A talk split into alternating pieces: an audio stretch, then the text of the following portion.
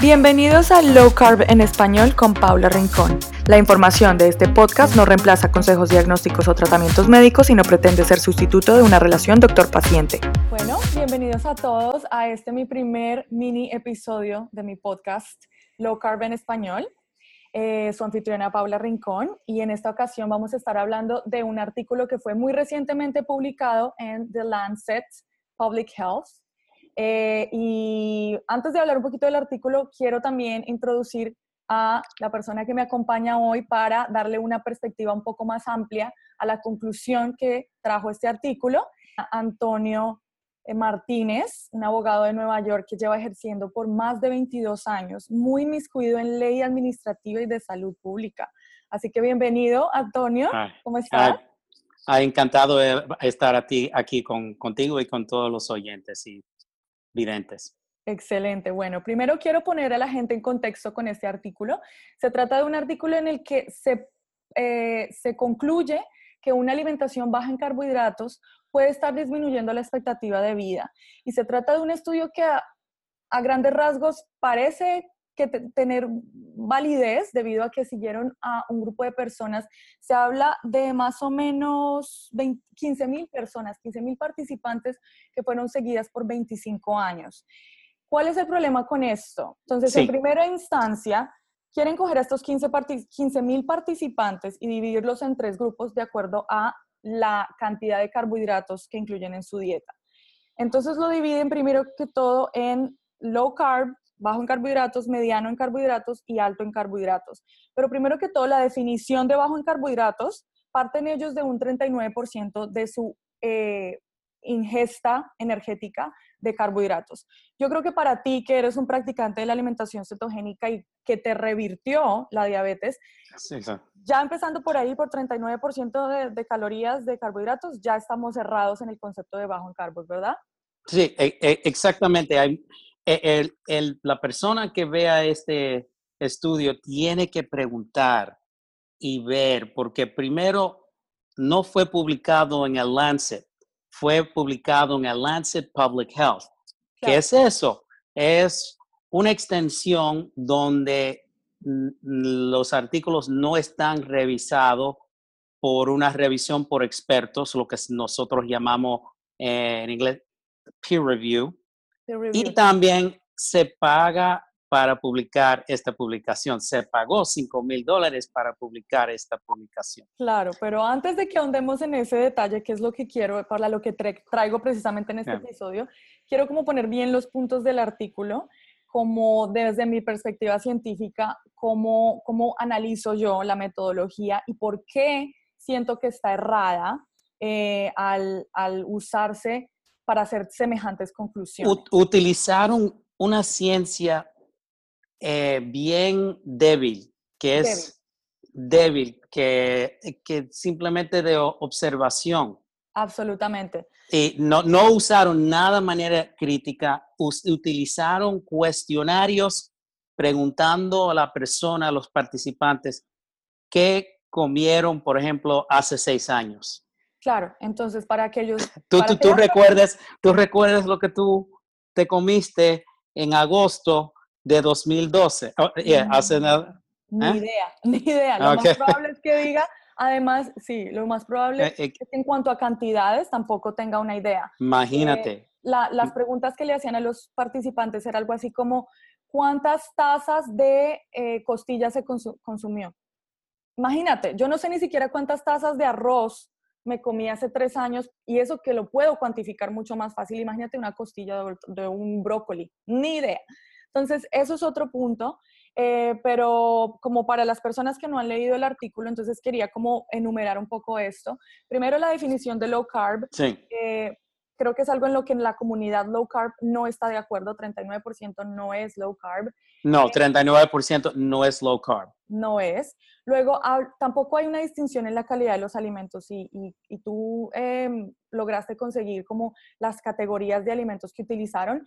Nunca hubo una definición de qué carbohidratos realmente estaban consumiendo estas personas, si se trataba de arroz versus eh, pan o eh, productos horneados o vegetales, eh, de ensaladas. O sea, hay tantos diferentes tipos de carbohidratos. Sí, y todos se, se, pusieron en el mismo, en el mismo balde. Lo mismo con las grasas, no hubo una distinción de grasas trans, margarina versus omega versus eh, aceite de oliva, nada de eso.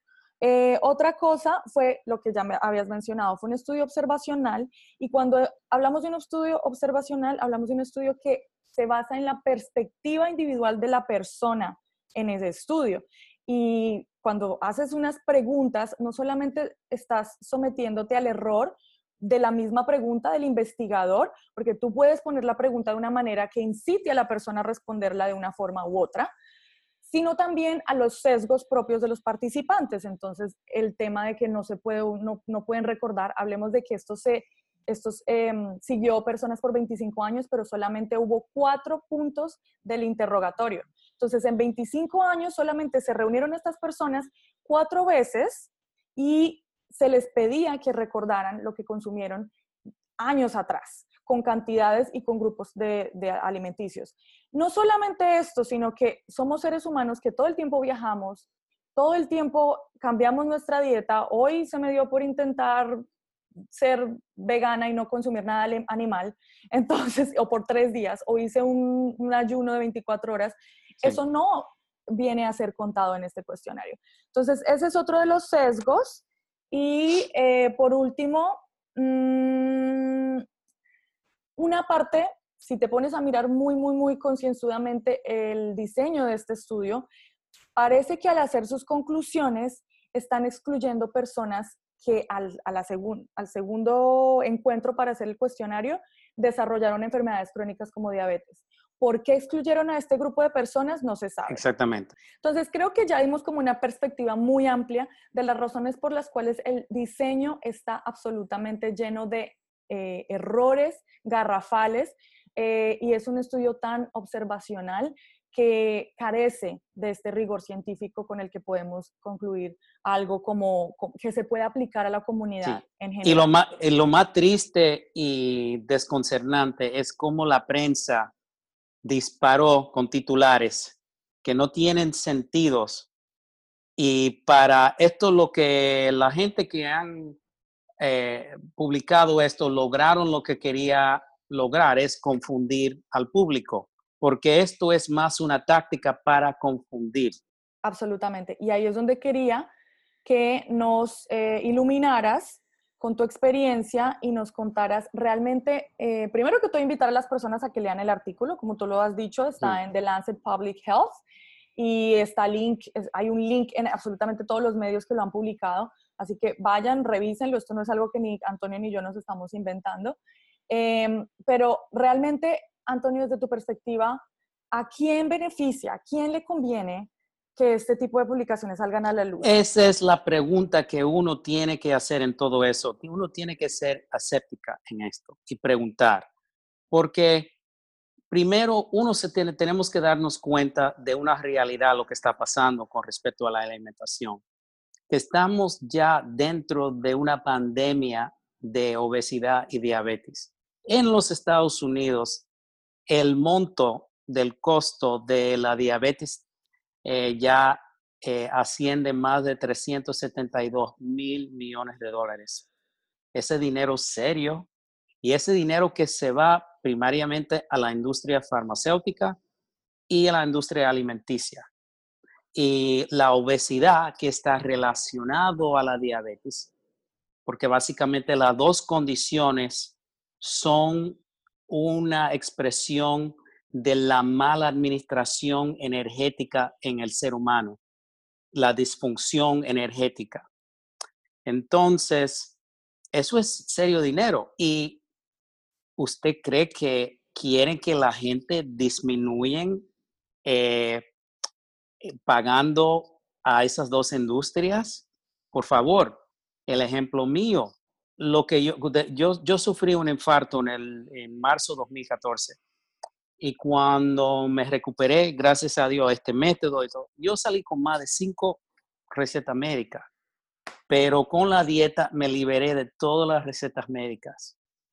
Que si hoy si estuviera comprándolo o mi compañía aseguradora estuviera pagándolo, eh, pagarían ya más de 19 mil dólares, o sea, ya está agregado. Y yo calculo mensualmente, ese, ese suma sigue creciendo porque se supone que yo como diabético estuviera tomando medicamento todo el resto de mi vida, o inclusive tomando más, porque no hay interés en, contrarrestar. Imagínate, aquí hay una terapia que puede llevar al diabético a remisión a disminuir o eliminar los medicamentos y por lo menos controlar eh, la condición por medio de una dieta. Eso está compitiendo con una, con una industria multimillonaria, millimillonaria, billion, billion dollar industry. Absolutamente. La puedo poner de esta manera más para que pueda imaginar. El presidente de la grande farmacéutica Merck tiene un paquete de compensación de 25 millones de dólares. Uno de los uno de las drogas más, más que se vende de Merck para la diabetes es uno que se llama Januvia o Janumet, que tiene ventas de más de 8 mil millones de dólares al año.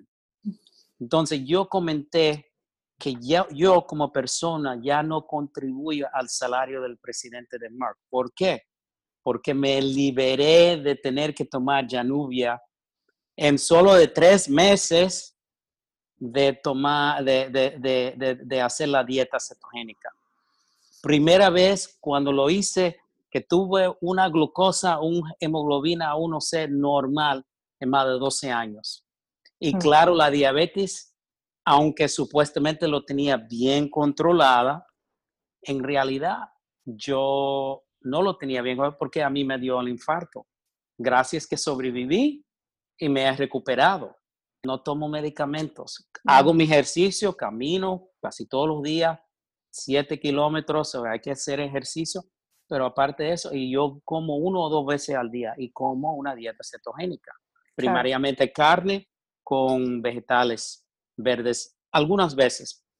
Claro, entonces definitivamente aquí hay una agenda de estas industrias que se están, eh, se están privando de, seguir recibiendo un flujo de dinero cuando... Exactamente, y, y, también hay otro más como más interesante, por ejemplo, uno de los autores de este estudio, Walter Willett, es un señor que él cree y piensa que todo, él eh, participe o es parte de una agenda que quiere que, que toda la humanidad se convierta en vegetariano. También es una persona que fue eh, censurado en el 2013 por la revista Nature por su manera de comentar sobre otros puntos de vista científicos que son en contradicción a lo que lo de él lo que él sigue.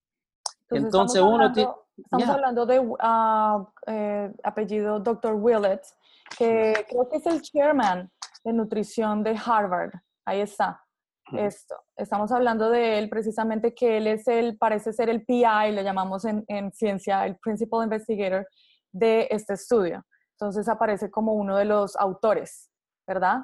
sí, sí, y mire, lo que ha pasado que el, fenómeno de la dieta cetogénica y bajo carbo ha chocado eh, el mundo y esto como fue como un golpe que quisieron dar para por lo menos frenar y confundir la persona que tal vez tiene un, interés, pero no tiene suficiente conocimiento todavía em, de esto. Pero eh, hay miles de personas que se están restaurando y recuperando su salud a través de este método. Y eso es un punto delicado del que estás hablando porque entendemos que los medios quieran perseguir titulares que van a a aumentar la probabilidad de que hayan personas cliqueando. Esto es un negocio de, la publicidad. Entonces entendemos que revistas, tabloids y esto pongan estos encabezados y, se, pues, se apalanquen en este tipo de estudios y escándalos. Pero en el caso, por ejemplo, de The Lancet, que es, un, es una revista de alto prestigio, eh, sí, esto es una rama, eh, The Lancet Public Health es una rama de la revista científica The Lancet, pero para el consumidor común es bastante complicado tener que empezar a, ver todo con lupa minuciosa y, qué crees que realmente es, cuáles son esos intereses que están entretejiéndose debajo de estas publicaciones científicas.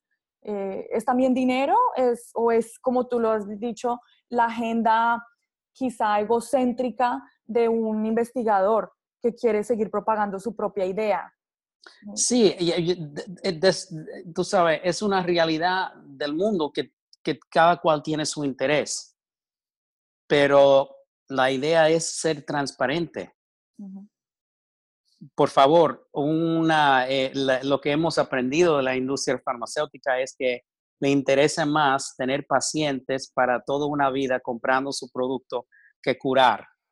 Recuerda que la salud es una expresión del balance energética que usted lleva y el alimento corre un papel crítico en eso.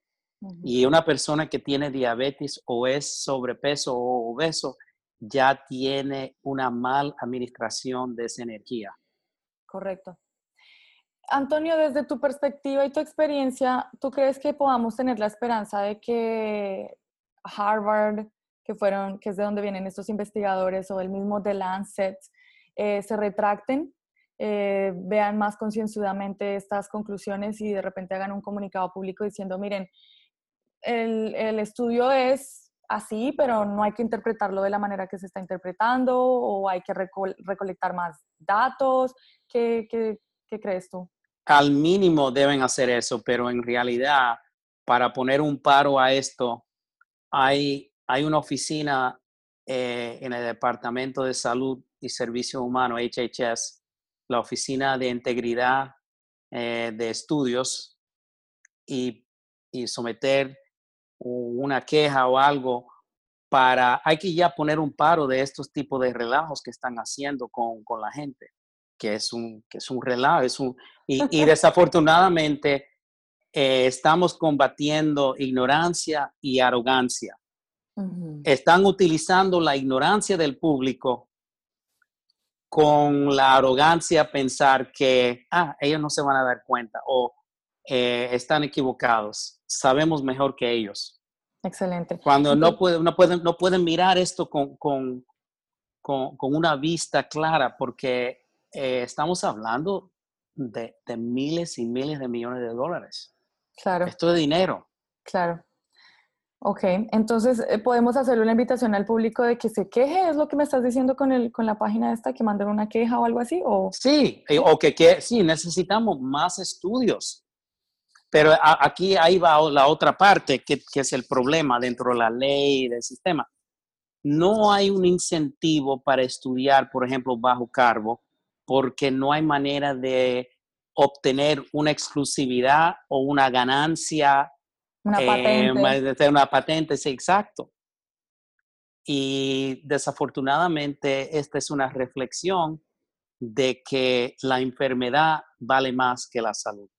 Mm. Y eso es un contexto que va a acabar con nuestra sociedad y con el mundo, con la humanidad. Correcto.